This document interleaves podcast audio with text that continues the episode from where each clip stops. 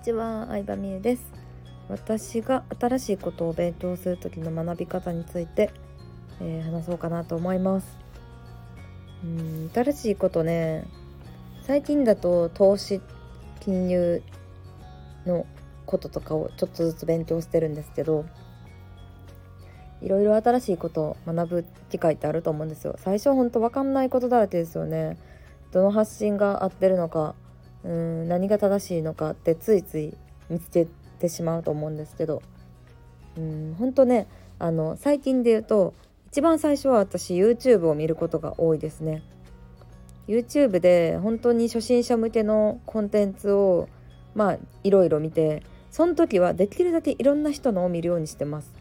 でいろんな人のを見るメリットって何があるかって言ったらまあ多分金融投資とかもやり方はいろいろあると思うんですよ。人によって合う方法長期で見るのか短期で、えー、仮想通貨とかを買うのかっていろいろあると思うんですけどいろんな人のを見ることによって絶対共通して話してることがあるんですよね。でそのいろんな人が共通して話してることがまあエッセンスなんだろうなという感じで、えー、知識を定着していきますね。である程度 YouTube とかを見て基本的な知識が定着してきたらあえて YouTube は見ずに本を読むようにしてますね。というのも YouTube って、うん、再生回数を増やしたりとか YouTube から集客して別のコンテンツ何かを販売したりとかっていう感じで本当に入りの部分なんですよ YouTube の情報っていうのは。そうだってさマニアックなこととかレベルの高すぎることを話してもそれについていける人はどんどん少なくなっていくのであのレベルの高い話をすればするほど再生回数減っちゃうんですよね。そうなると収益も減ってしまったり集客に使えないので本当に YouTube の情報は触りだけって思って聞くのがいいかなと思います。っていうのも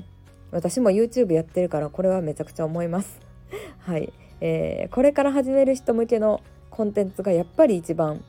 人気やし難しすぎる内容を話すと離脱していきますね。視聴者さんは。視聴維持率がめちゃくちゃ低くなってしまうので。なので、えー、レベルある程度のレベルまでしか YouTube では学べないと思った方がいいかなと思います。で本を読んでまあ本を読んでも本も集客目的で作られてる本とかも結構多かったりするブログに集客とか、うん、講座に集客のために作られてるのも多かったりするんで。まあいろいろ読んでみるんですけど。であのその次に大事なのは実践するようにしますね。うん、なんか読むだけだと分かんないことが実際に株を買ってみたりとか指し値とかあのなんか実際に買ってみるとしっくりくることがやっぱりすごい多いんですよ。うん、アフィリエイトのこととかネットビジネスのことだって教材だけ見てる時ももう本当に意味が分からなくて意味が分からないところに意味分かんない新しい謎のワードが出てきてもうパニック状態になるんですけど自分が実際にやってみるとその行動したことと結びつけて覚えられたりとかあこういう意味かで文章言葉で説明すると難しいけどあこういうことねって感覚で分かるので、うん、学んだらすぐやるようにしてるかな。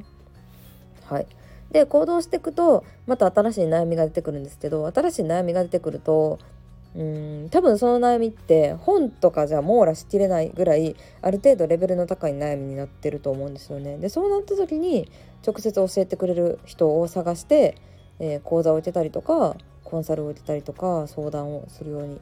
しているっていう流れかなと思います。私も資産運用のコンサルを、えー、ちょっと前にお願いして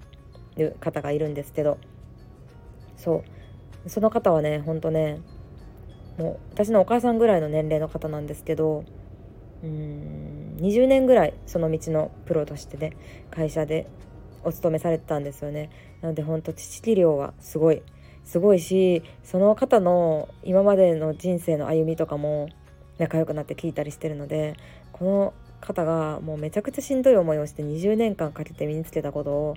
本当に本一冊とかたった数ヶ月の勉強で超えるなんて厚かますぎるなと思うわけですよ。本当にこれはどの道のプロの方と出会ってもいつも思うことなんです例えばダイエットのプロとか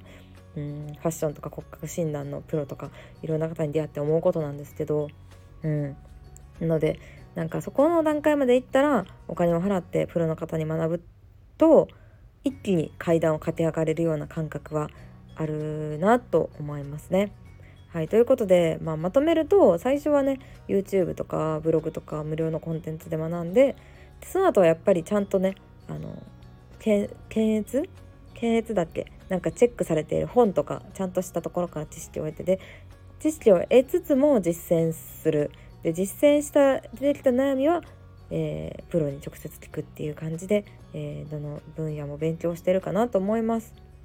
はい、これはほんとファッションとかメイクとか骨格診断とかも全く一緒なんですけどまああの興味持ったジャンル全てをねそこめちゃくちゃ極めたいわけなのでメイクとかはお金払ってあお金払って習ったことあるわ メイクも